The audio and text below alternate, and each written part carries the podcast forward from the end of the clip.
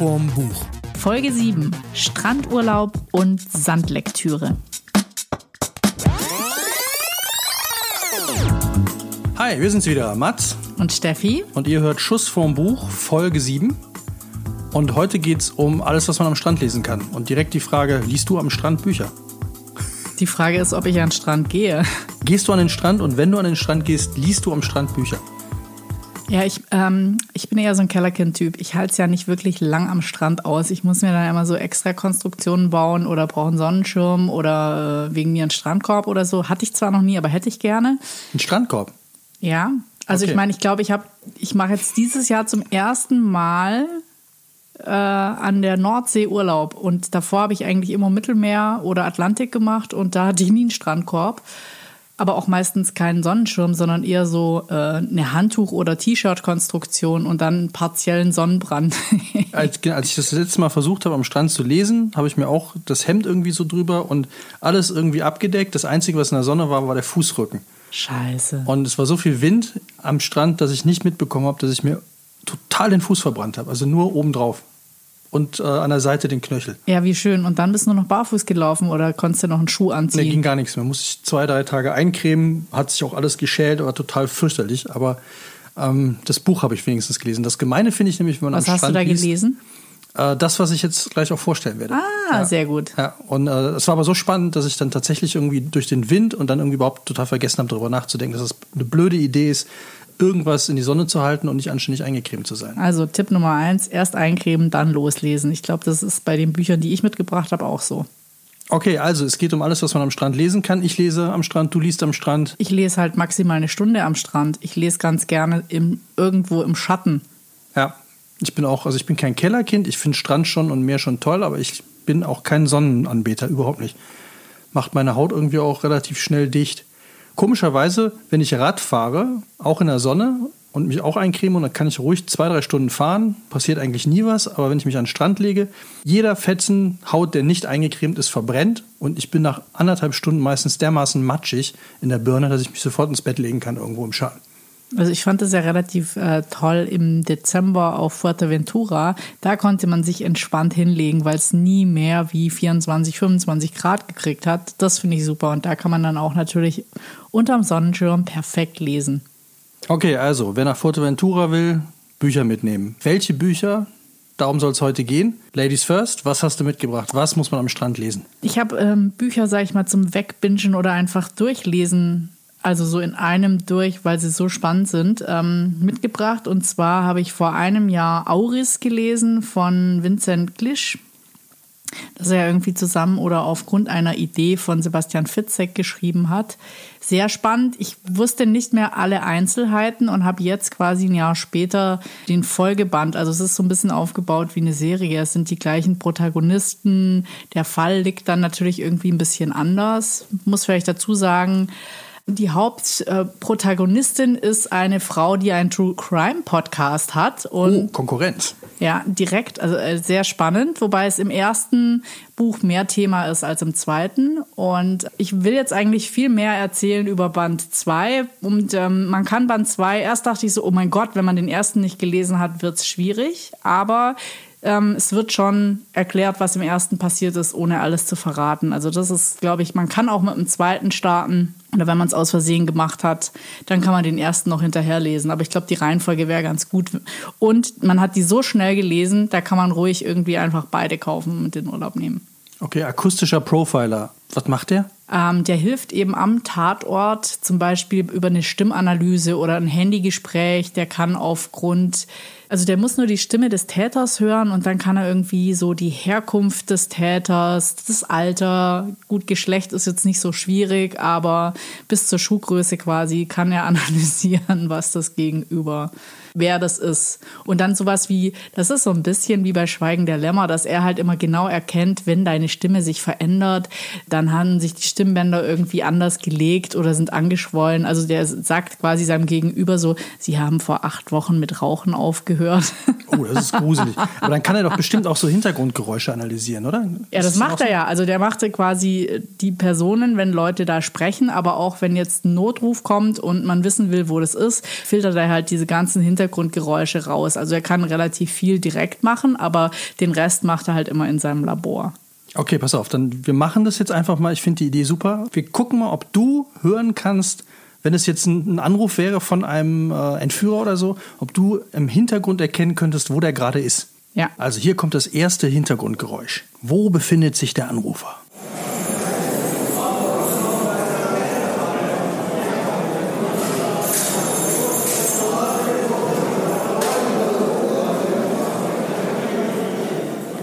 Ich würde sagen, es ist ein Bahnhof, Bahnhofsvorhalle, ein relativ großer Raum, wahrscheinlich so gegen 12 Uhr Rush Hour. Die Leute schließen ihre Gepäckstücke in rosafarbene Rosafarbene. Schließfächer ein. Ja, habe ich gehört am, aufgrund des Klangs. Ah, andere Farbkonsistenz hat ein schwierigere, schwereres Gewicht, das Ja. weiß man ja. Ja, Ja. ja. ja Nee, knapp. pulverbeschichtet. Pulver, Pulverbeschichtet. Nee, knapp. Das war jetzt äh, die Atmosphäre aus einem äh, Gefängnis in Berlin. Oh, okay. Aber immerhin, also das Eisen und so die, die Schließgeräusche, das war schon, äh, war schon sehr dicht dran. Also Respekt. Aber ich glaube, hier fürs LKA hätte ich jetzt nicht, hätte ich jetzt keinen Wert gehabt. Da muss ich noch ein bisschen üben. Okay, wie viele Spannungspunkte würdest du dem Buch geben? Also ich weiß, dass das erste mich noch mehr gekickt hat wie das zweite. Also wäre die Empfehlung, erst einfach beide mitzunehmen Ja, und dann auf jeden Fall. wegzulesen. Ja. Ja, beim ersten ist man dann schon so drin und sagen wir mal, von der Thematik her sind die sehr unterschiedlich. Im ersten geht es darum, dass die äh, True Crime Podcasterin, das ist ja auch ihre Intention, quasi ihren Bruder verliert und dieses ist eine ganz dubiose Geschichte und das möchte sie halt rausfinden, was da passiert ist. Der taucht dann auch so ein bisschen als Nebenstrang in der zweiten, aber das ist natürlich immer ihr Antrieb, den Bruder zu finden oder zu wissen, warum der gestorben ist, ist der überhaupt tot und so weiter. Ja, wir müssen jetzt auch nicht zu viel verraten. Nee, schwierig. Aber ich sag, sag mal, beim ersten geht's mir, die Kurzfassung, im ersten geht's dann noch um ein anderes Verbrechen und zwar der, der Profiler wird eines Mordes beschuldigt und sie soll ihn entlasten. Das ist so Story 1. Und in, in, in der Story 2 ist, dass der Profiler, der sitzt jetzt eh im Knast und ähm, der bittet sie quasi um Hilfe. Sie muss ihm helfen, einen Fall zu lösen, weil ein Notruf eingegangen ist, wo ein Kind wahrscheinlich entführt worden ist, ein Baby. Und ähm, die Fälle haben aber natürlich im Endeffekt dann was miteinander zu tun. Und ähm, ja, also es ist wirklich, wirklich spannend. Okay, dann mache ich jetzt mal weiter. Ich Vier von fünf gebe ich. vier von fünf. Ja. Das ist schon viel. Dem nächsten Buch würde ich ähm, sogar volle Punktzahl geben, was Spannung angeht. Ähm, Weil es einfach total krass faszinierend ist und ich das von Stephen King nicht erwartet hätte. Also Stephen King ist für mich immer so Autor, äh, so, so Shining, S, also so diese wirklichen Horror, Monster und äh, bis in dem Buch, um das es jetzt geht, der Outsider, ein Monster auftaucht, ist es fast schon zu Ende. Und das fand ich total faszinierend. Aber die Story bis dahin ist mega spannend. Aber ich würde gerne noch, bevor wir, bevor ich noch ein bisschen was zu dem, zu dem Buch sage, dir noch eine zweite Atmo einspielen. Ähm, einfach mal, um zu hören, ob du rausfinden würdest, also wo könnte jetzt der Anrufer sein?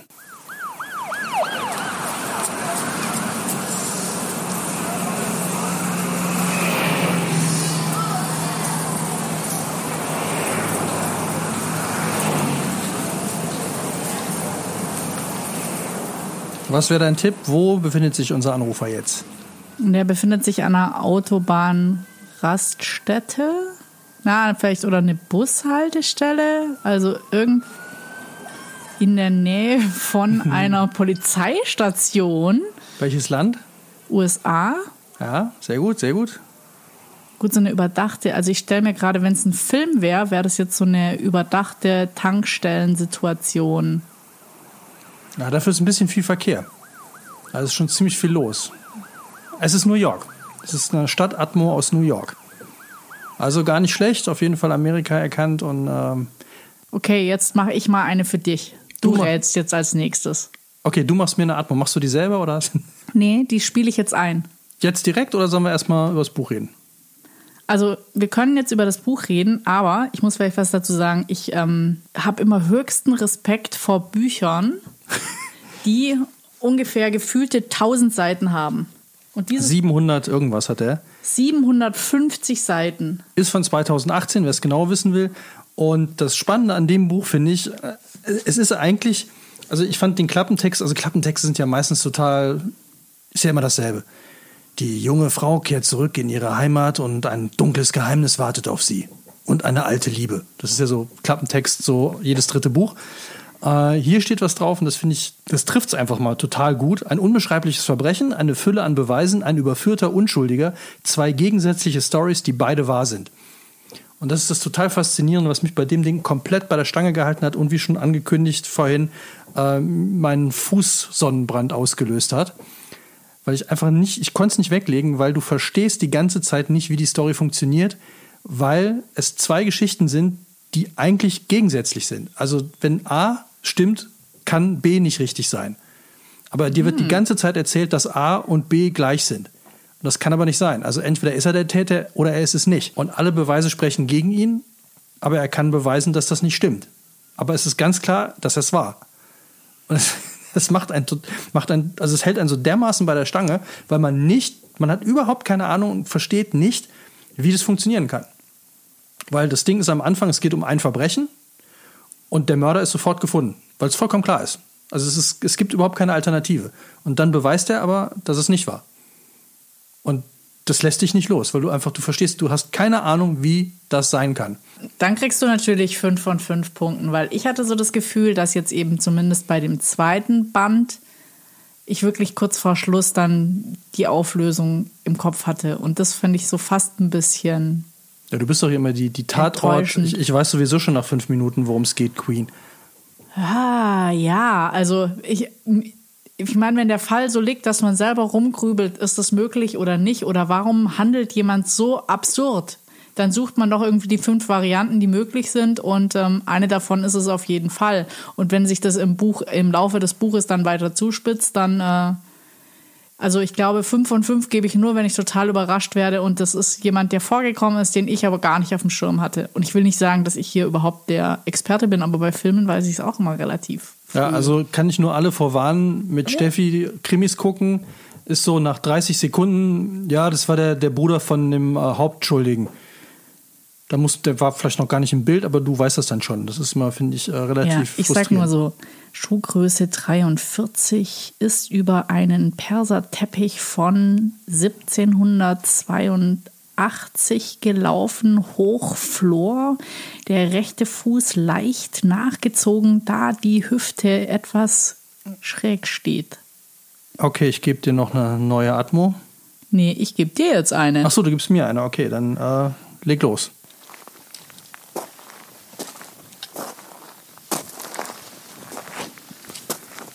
Oh, das ist, äh, ich würde sagen, das sind Schritte, da geht jemand. Er geht langsam. Das heißt, er geht wahrscheinlich bergauf.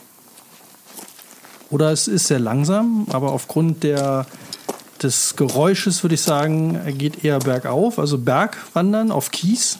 Wäre jetzt mein Tipp, Bergwandern auf Kies. Ja, da bist du schon ziemlich richtig. Es war so ein äh, fälschlicherweise genommener Notausstieg bei einem Klettersteig. Alter.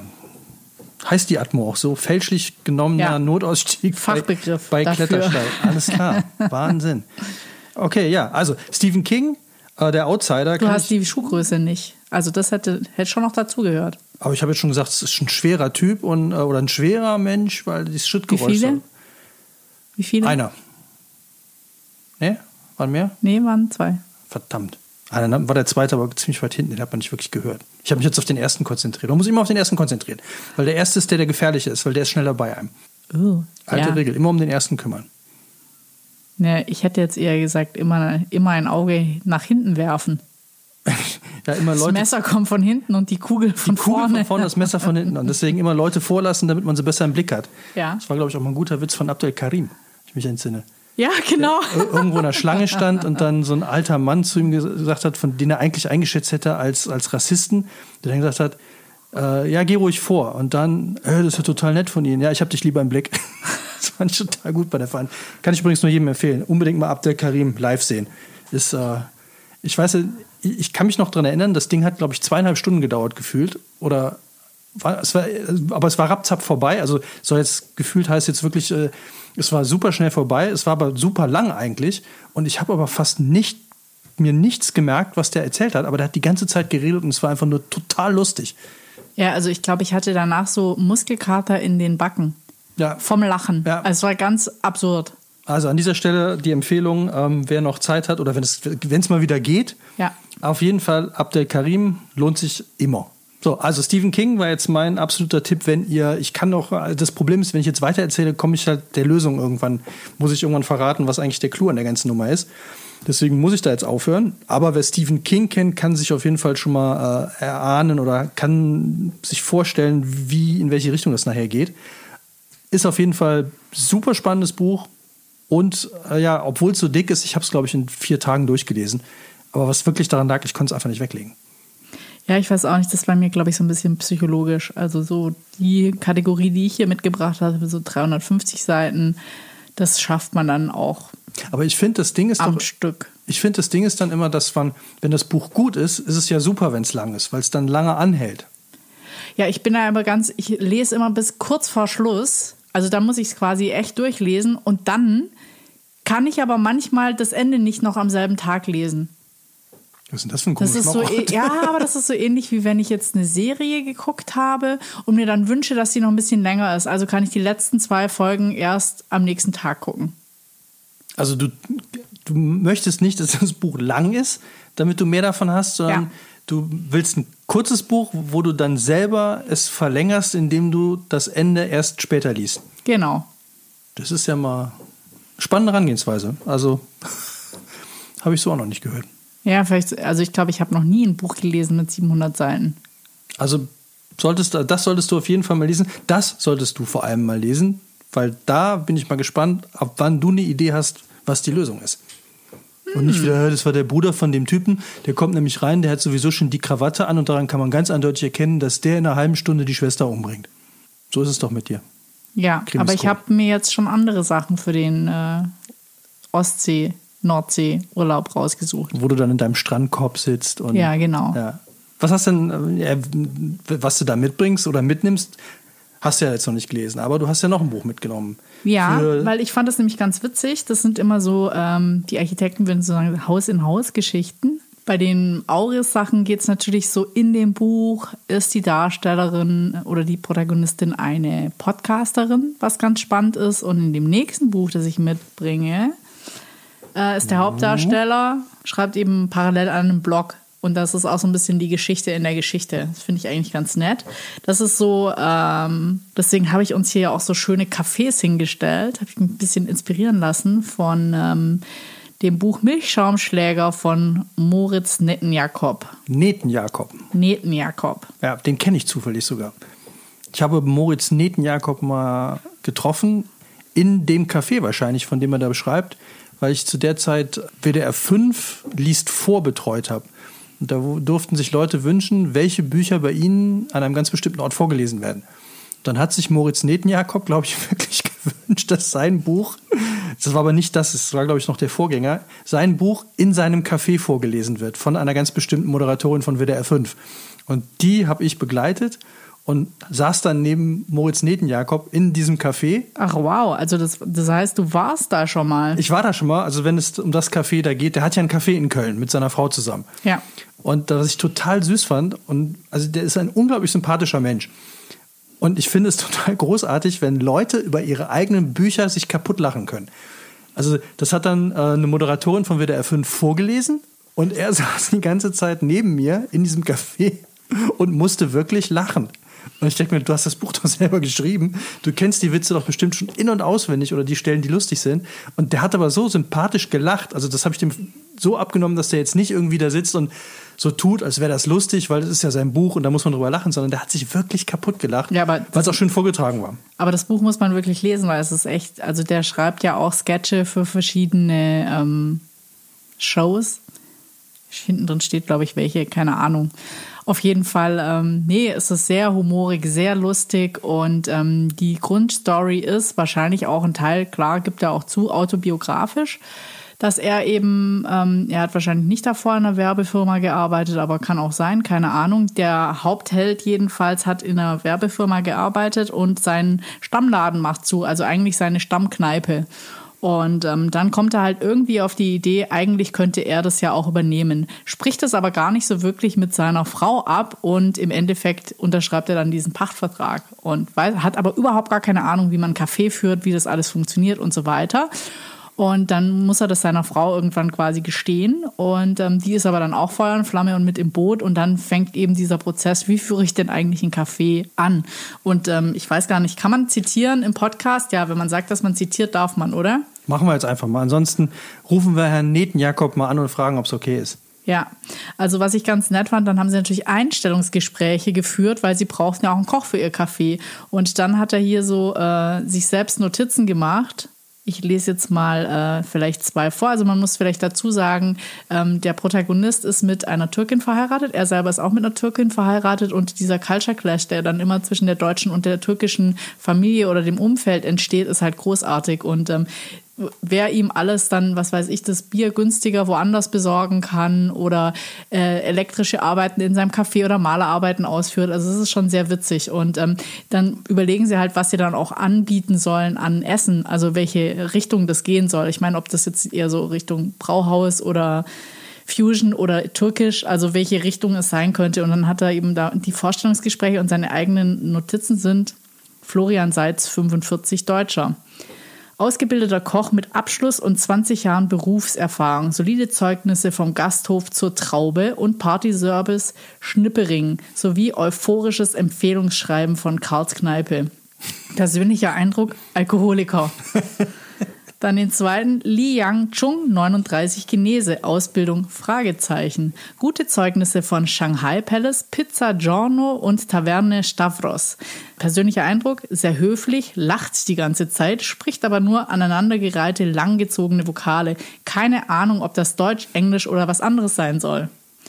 Und jetzt noch einen, den Volkan Öztürk 20 Türke abgebrochene Ausbildung, aber zehn Jahre Berufserfahrung. Empfehlungsschreiben von Schöner Döner aus Zyprich. Zyprich. Persönlicher Eindruck? Macht kompetenten Eindruck, aber die Sätze über Gemüse muss man nur reichlich Sauce Hollandaise schütten, dann schmeckt das schon. Und Veganer sind für mich schlimmer als die Taliban, lassen Zweifel aufkommen. Eileen bemerkt, dass die Frau bemerkt faschistische Tattoos auf dem Oberarm. Okay, und dann gibt es noch einen weiteren. Auf jeden Fall, das Ganze ist halt in dem Stil unglaublich witzig geschrieben und da passieren halt irgendwie die absurdesten Sachen. Ja, eben dieser Culture Clash mit dieser Familie, was kann man sagen? Bei der Eröffnungsfeier soll es kein Alkohol geben, aber dann müssen sie, wie willst du denn eine Kneipe in Köln eröffnen ohne Alkohol? Schwierig, schwierig, aber also ich fand es sehr lustig, sehr amüsant und ähm, ich bin eh großer Kaffee-Fan und dann fängt er halt in seinem Café an, noch einen Blog zu schreiben und das ist immer so ein bisschen eine Parallelwelt. Also in seinem Café passiert nicht viel, kommt immer so eine Oma rein, die hat einen Hund, der heißt glaube ich sogar Mussolini oder so. Also es ist wirklich sehr, es, der lässt auch keinen weiteren in, die Caf in das Café rein und ähm, ja, dann gibt es natürlich immer Ärger mit der Konkurrenz und ähm, aber es ist wirklich ein sehr lustiges Buch. Ich habe mal gerade kurz nebenbei, als du äh, vorgetragen hast, gegoogelt, weil mir jetzt der Name von dem Roman entfiel, entfallen ist, den wir damals, den er damals äh, hat vorlesen lassen. Das war sein erstes Buch Macho Mann oder Macho Man. Und äh, der ist ja wirklich mit einer Türkin verheiratet. Und in diesem ersten Buch geht es nämlich darum, wie der diese ganze Familie kennenlernt. Ja, das ist da auch wieder ein großes Thema. Großartig. es war wirklich saulustig. Und ich habe jetzt noch, weil es gibt eine CD von dem und die ist, glaube ich, gar nicht wirklich bekannt, weil du ja vorhin gesagt hast, dass der auch Sketche fürs Fernsehen schreibt. Und der hat eine CD rausgebracht, die heißt Zu gut fürs Fernsehen, zusammen mit ähm, irgendwie noch fünf oder, oder sechs oder sieben anderen ähm, Autoren, die genau das machen, die Sketche schreiben für so Shows wie Anke Engelke oder Lady Kracher oder keine Ahnung, wie das alles heißt. Und Warte, ich sag's gerade mal, damit wir hier nicht dauernd falsche Sachen erzählen.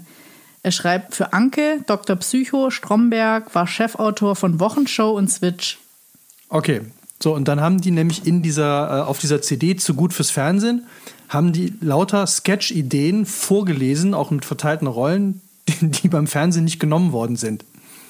Und da gibt es ein, eine wunderbare Idee. Und das Tolle ist auch wieder, man hört es auf der CD, der, der muss halt selber die ganze Zeit lachen, weil er diese Ideen so gut findet, auch wenn die teilweise total langweilig sind, aber dann halt schön vorgetragen. Und manchmal versteht man überhaupt nicht, warum die nicht genommen worden sind. Und manchmal versteht man, warum sie nicht genommen worden sind, obwohl sie sehr lustig sind. Und mein absolutes, es gibt zwei absolute Superdinger dabei. Das eine ist eine WG mit Klaus Kinski und Udo Lindenberg. Und er kann die beide super nachmachen. Und ich kann mich nur daran erinnern, wie dann halt irgendwie Udo, er beschreibt das noch so schön, Udo Lindenberg steht mit Hut, Lederjacke, Lederhose unter der Dusche und hat Geburtstag oder so. Und, und Klaus Kinski hat Geburtstag und der kommt dann rein und dann gratuliert er ihm irgendwie und dann sagt Klaus Kinski nur, ich liebe dich, du Arschloch. so völlig absurd eigentlich. Und das zweite ist dieses Imitat von diesem einen Auslandskorrespondenten der ARD, der immer in Krisengebieten unterwegs ist. Ich weiß nicht, ob der wirklich Wolfgang Brebeck heißt, aber der hat so eine ganz markante Stimme. Und dann erzählt er halt immer so Stories aus Krisengebieten und der stand immer mit so, einer, mit so einer Weste vor der Kamera und immer nur so Libyen, Syrien, Afghanistan, immer wo die Hölle los war. Und dann haben die so eine, dem neue Dialoge geschrieben und dann auch mit dieser Brebeck-Stimme, die immer so, wir stehen hier vor dem UN-Sicherheitsdienst. Wir haben Probleme damit, dass die Schrimps aus sind. Wir haben den französischen Praktikanten losgeschickt, aber es sieht so aus, als würde er nicht zurückkommen. Und dann ging es total dramatisch die ganze Zeit. Aber es ging immer nur um total Hanebüchen Bockmist und immer aus ganz äh, erfundenen Ländern. Aus, genau, Wolfgang Brebeck aus Bihać. Und dann erzählt er wieder so eine Geschichte. Super, also total tolle CD sind noch ein paar Sachen drauf, die, wo man denkt, so, ja, okay, gut, dass sie nicht genommen haben, aber das meiste ist wirklich richtig gut. Also Verlinkt mal auf jeden auf Fall. Jeden Hört Fall, sich super an. Auf jeden Fall, also Boris Netenjakob. Boritz? Bo Boris Neten, Moritz? Moritz Nietenmichel. Das Ach, ist der, der. Un, ist der unbekannte Bruder. Ja. Moritz Netenjakob und Der äh, Jüngere. Ernst August Karl von Nietenmichel. Ja. Ist, glaube ich, ein Aut- Autor aus dem 15. Jahrhundert aus Antwerpen. Hm. Der Warte, spiel doch nochmal. Wir, wir müssen spielen? jetzt, ja, spielen eine Atmo und wir müssen erkennen, wer es ist. Wir müssen den Autor erkennen. Wir müssen den Autor erkennen. Alles klar, okay, dann machen wir mal hier mal.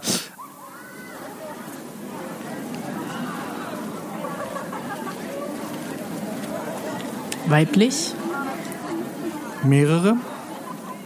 leichter Schritt, aber wir müssen nur die Autorin erkennen. Also es ist ein Autorenkollektiv wahrscheinlich.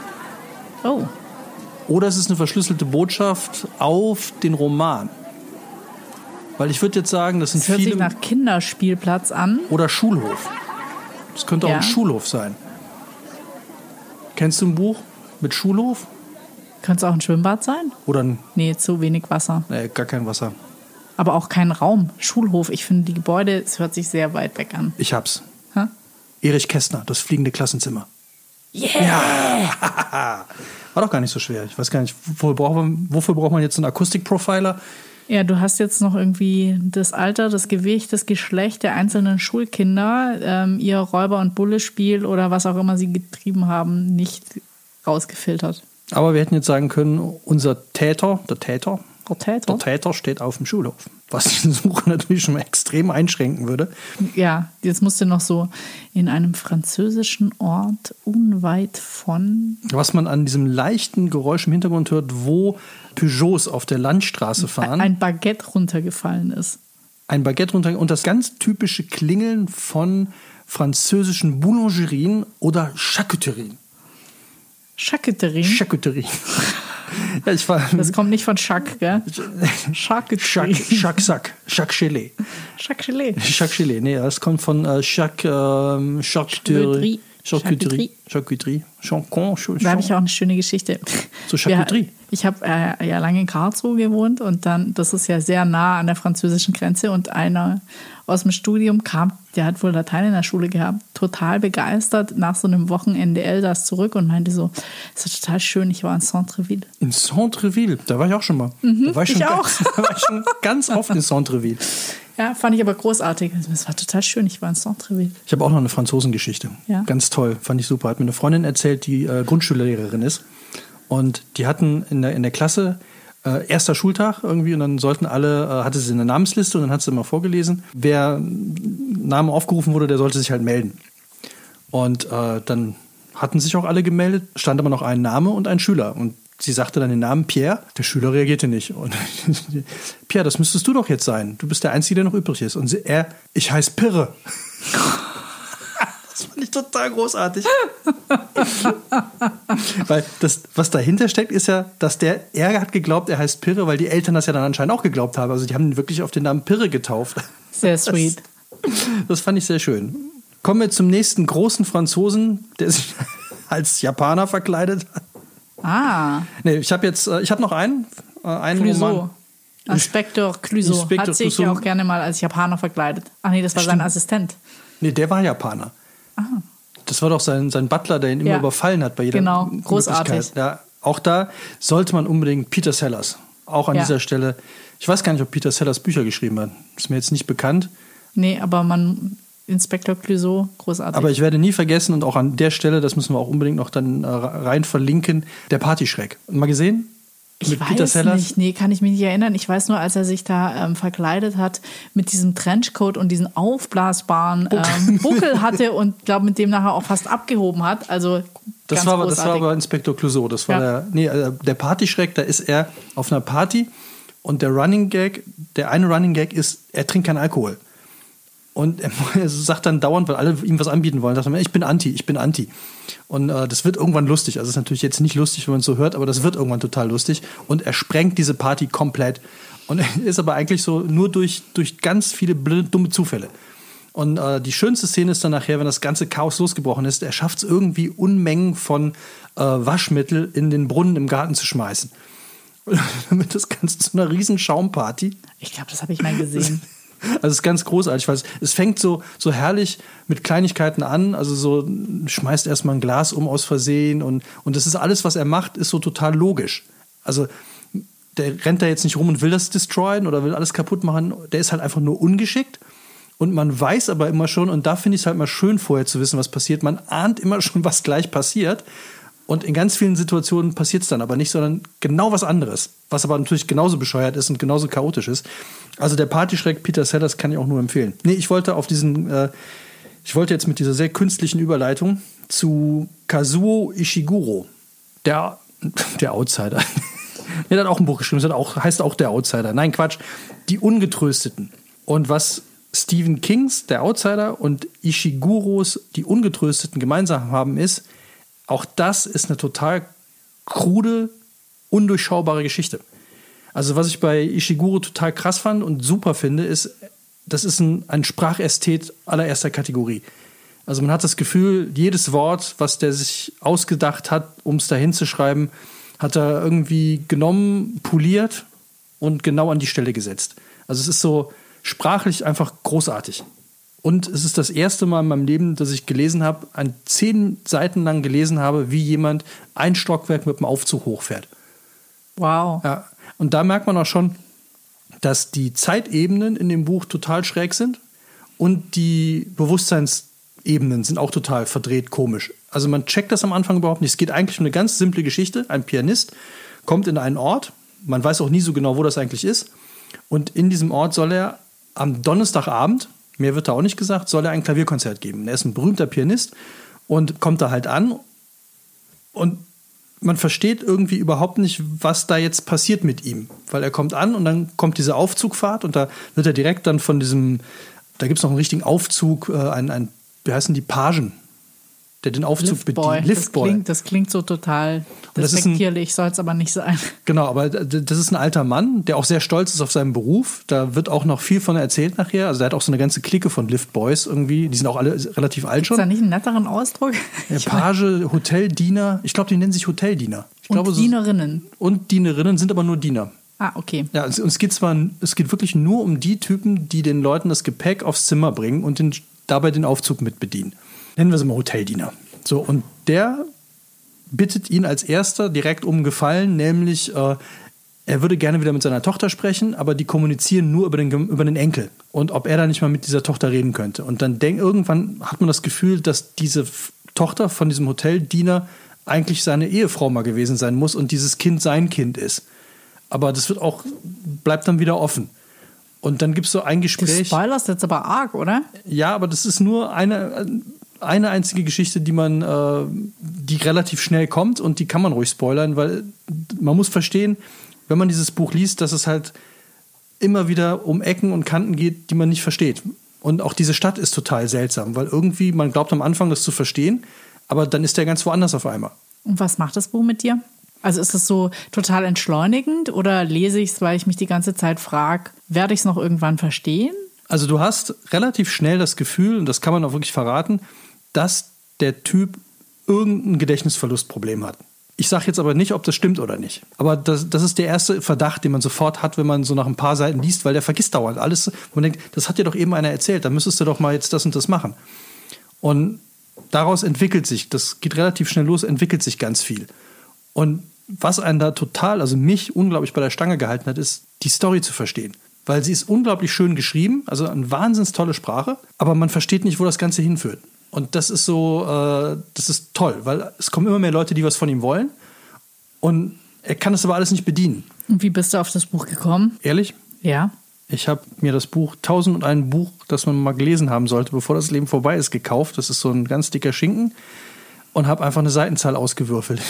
Und das, Nein. war, das Buch habe ich mir dann gekauft. Und das war Kazuo Ishiguro, Die Ungetrösteten. Und ich kann, ich, ich habe es wirklich auch Das heißt, das ist jetzt hier die Top-Empfehlung. Das ist wirklich eins, das es nicht gerade jetzt gerade auf die Bestsellerliste geschafft hat, sondern Nee, ist äh, echte Weltliteratur. Also das Buch, was er davor geschrieben hat, ist was vom Tag. was vom Tage übrig blieb. Genau. Kennst du das? Nee. Aber schon mal gehört, oder? Ja. Siehst du, sogar du hast es schon mal gehört. Verrückt, ja. Ja. Und was heißt das sogar? Du hast das schon mal gehört. Ja, du mit deiner kleinen Trivialliteratur hier drüben. Mit Wolfgang Brebeck. ich stehe vor einem Café in Köln. Ich finde, wir sollten hier nochmal einmal raten. Willst Oh, du nicht noch mal nochmal einen raten? Sound? Also noch abschließend. Würfel ihn aus, Ich bitte. würfel ihn, genau, ich würfel ihn aus. Nee, was haben wir denn hier noch? Warte mal, ich kann ja einfach mal auf Shuffle gehen. Und äh, dann shuffelt der uns hier einfach einen Sound aus meiner umfangreichen Soundbibliothek rein. Ja. Und wir wissen beide nicht, was es ist. Also, letzter Sound für heute.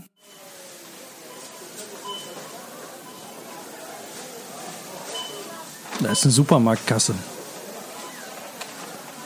Ich hatte jetzt gerade schon an Krankenhaus gedacht, aber ja, ist eher. Ja, dann wäre es eher so düt, düt, düt, düt. Das ist so dieses Scannergeräusch im Hintergrund.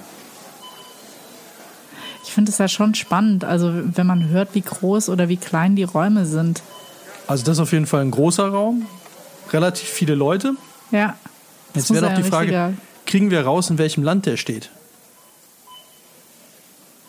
Also deshalb fand ich ganz spannend. In dem Buch wurde auch berichtet, dass ähm, die Muskeln im Ohr sich ja immer ausrichten würde. Also dass du auch auf einer Party mit deinem Gegenüber gut reden kannst, obwohl es total laut ist im Raum. Also dass du da sehr gut fokussieren kannst. Aber ich hö- höre jetzt überhaupt niemand sprechen oder so. Das Piepen von dem Scanner hört sich eigentlich auch so an wie bei uns, oder? Jetzt ist es weg. Oh, Pieps. Atmo schon vorbei. Also, ich guck mal, ob hier was dabei steht. Supermarkt Köln. Vielleicht war Moritz Netenjakob gerade in diesem Supermarkt und hat gerade Verdammt. hat gerade was gekauft, wer weiß. Ja. Und hatte gerade vielleicht eine tolle Idee zu einem neuen Roman. Er hat ganz dringend wahrscheinlich ähm, Milch gekauft. Warte, ich habe es gehört. Milch aus ähm, dem Schwarzwald. Ja, aber ähm, 1,5% fair Fett gehandelt. nur? Ja. Hat man auf jeden Fall gehört, um dann seinen Roman Milchschaumschläger. Nein, ich weiß auch nicht. Also, wenn ihr am Strand liegt, habt ihr jetzt die Auswahl zwischen Moritz Netenjakob, der Milchschaumschläger, oder wir können das noch anders machen. Ich finde es immer so schön. Welches soll jetzt euer Buch am Strand werden? Soll es Moritz Netenjakob, der Milchschaumschläger, ein Roman über einen Menschen, der ein Café aufmacht und keine Ahnung hat, wie es geht sein? Oder die Frequenz des Todes, Auris, in dem es darum geht, was kann ich hören, kann ich anhand eines Geräusches erkennen, ob die Supermarktkassiererin gestern Abend beim Bowling einmal alle Neune geschmissen hat oder nicht. Oder Stephen King, der Outsider, ein Buch mit zwei Geschichten, die beide wahr sind, aber vielleicht auch doch nicht. Wer weiß es schon. Vielleicht ist auch gar keine wahr. Oder Kazuo Ishiguro, Die Ungetrösteten, ein Buch, das man nicht versteht, aber nicht mehr aus der Hand legen möchte. Entscheiden Sie sich jetzt und wir freuen uns, wenn Sie beim nächsten Mal wieder dabei sind, wenn es heißt Schuss vorm Buch, schlimmer geht immer. Wir wünschen euch einfach schöne Ferien. Genau, und freuen uns aufs nächste Mal. Da geht es nämlich um Reisen, weil wir reisen nämlich dann auch mal. Oder? Wir reisen doch jetzt mal, oder? Warte mal, eigentlich hatten wir jetzt unseren Hörern versprochen, dass es dieses Mal um Diäten geht. Das haben wir jetzt natürlich ganz schussvorm buchmäßig nicht gemacht. Genau, dann schieben wir die Aber wir Diäten. grillen heute auch zum 18. Mal. Und es hat aber auch einen Grund, das kann man ja auch noch sagen. Wir haben nämlich einen, uns einen Gast eingeladen für die Folge, wo es um äh, Lebensmittel, Ernährung und so weiter geht. Das wird der Malte Löhr sein, Osteopath und ich nenne ihn immer gerne Wunderheiler. Coach. Coach und der kann, äh, der kann ganz tolle Sachen und der hat auch ganz viele Ahnung von Ernährung. Deswegen machen wir die Diät ein bisschen später und berichten jetzt mal von aus dem Ostsee, Nordsee, irgendwas Strandkorb. Nächstes Mal. So machen wir es. Bis dahin immer gut eincremen, 1,50 Meter Abstand halten und nicht ins Nichtschwimmerbecken pinkeln. Und immer genau hinhören. Und immer ganz genau hinhören. Und damit, mit der letzten Atmo, die wir hier noch nicht benutzt haben, verabschieden wir uns. Das ist ein Skateboard mit einer kaputten Rolle, hinten links. Wahrscheinlich ein 13-jähriger Fahrer. Goofy. Die Schuhe sind ein bisschen älter, weil er kann nicht so gut Druck auf das Brett ausüben. Ja, das ist, glaube ich, jetzt- der von Vans. Ja, das sind auf jeden Fall Vans.